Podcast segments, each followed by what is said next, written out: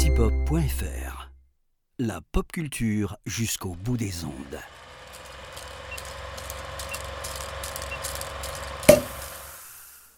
Bonjour à toutes, bonjour à tous. Bienvenue pour ce nouvel numéro du calendrier de l'après de l'apéro ciné. Je suis Antoine et aujourd'hui je vous propose de revenir 102 ans en arrière. En effet, il y a 102 ans, en 1922, pour la première fois, un patient était traité par insuline aux USA, un patient diabétique. Le diabète et l'insuline au cinéma, c'est souvent un ressort euh, scénaristique intéressant pour décrire un personnage ou pour en faire un point, euh, un point d'accroche scénaristique. Aujourd'hui, je vous propose de parler d'un film où justement le diabète il tient sa place, petite, mais il tient sa place quand même. C'est Memento ce film, c'est euh, Memento euh, de Christopher Nolan, où justement le diabète va tenir une place au cours des scènes importantes. Memento, on voyage en 2000, on voyage à l'époque où Christopher Nolan n'est que un petit euh, metteur en scène en, vogue, qui a le vent en poupe, qui a un bon espoir du cinéma, qui signe là son deuxième long métrage avec un concept d'histoire très intéressant. C'est l'histoire de Leonard Shelby qui euh, ne se souvient plus de rien, souffre d'une amnésie antérograde depuis un traumatisme crânien qui, euh, est arrivé au moment euh, du viol et du meurtre de sa femme.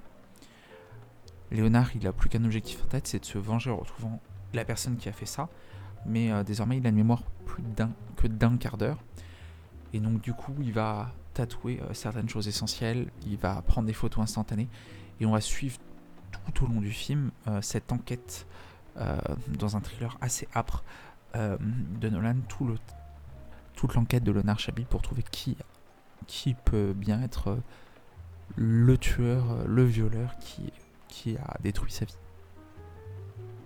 Alors le premier point de redécouvrir Memento, c'est pour la performance exceptionnelle de Guy Pearce, un rôle qui est évidemment pas facile du tout à jouer du fait de la composante, de cette amnésie, Pourtant, Guy Pierce, qui a une filmographie euh, que l'on pourrait qualifier en dancy, qui a quand même quelques bons films, on pense à, à Confidential tout de suite dans sa filmographie.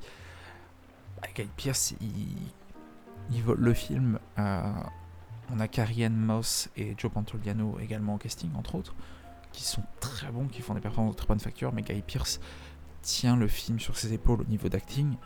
Euh, c'est une révélation, c'est à notre sens, de très loin son meilleur rôle, sa meilleure composition. Euh, il participe complètement au succès du film, il embrasse pardon, le, personnage, de Leonard Shelby. Euh, en, somme, il porte le rôle et, euh, offre une performance dingue, sa meilleure performance à nos yeux. La deuxième raison de découvrir Memento, vous l'a teasé un peu au début, c'est pour son scénario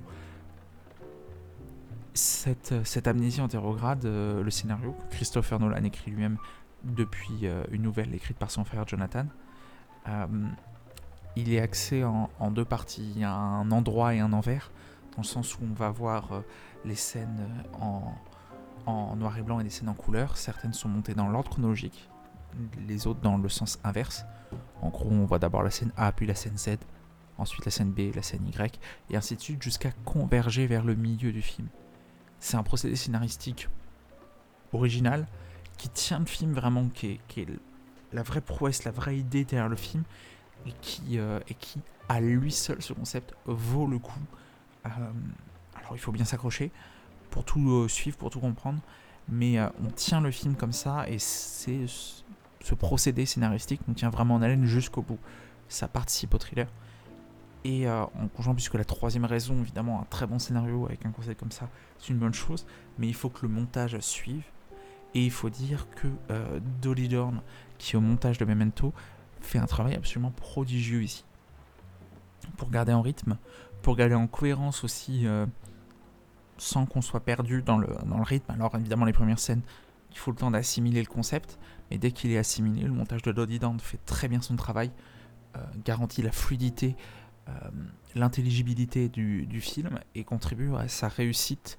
Un film prenant vraiment, qui nous amène dans des abysses mentales euh, incroyables. Peut-être le meilleur film de Christopher Nolan.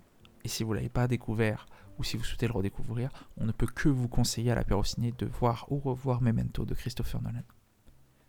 C'était le onzième épisode du calendrier de l'après de l'apéro ciné. Je vous souhaite à toutes et à tous une très bonne journée je vous dis à demain pour un nouveau numéro.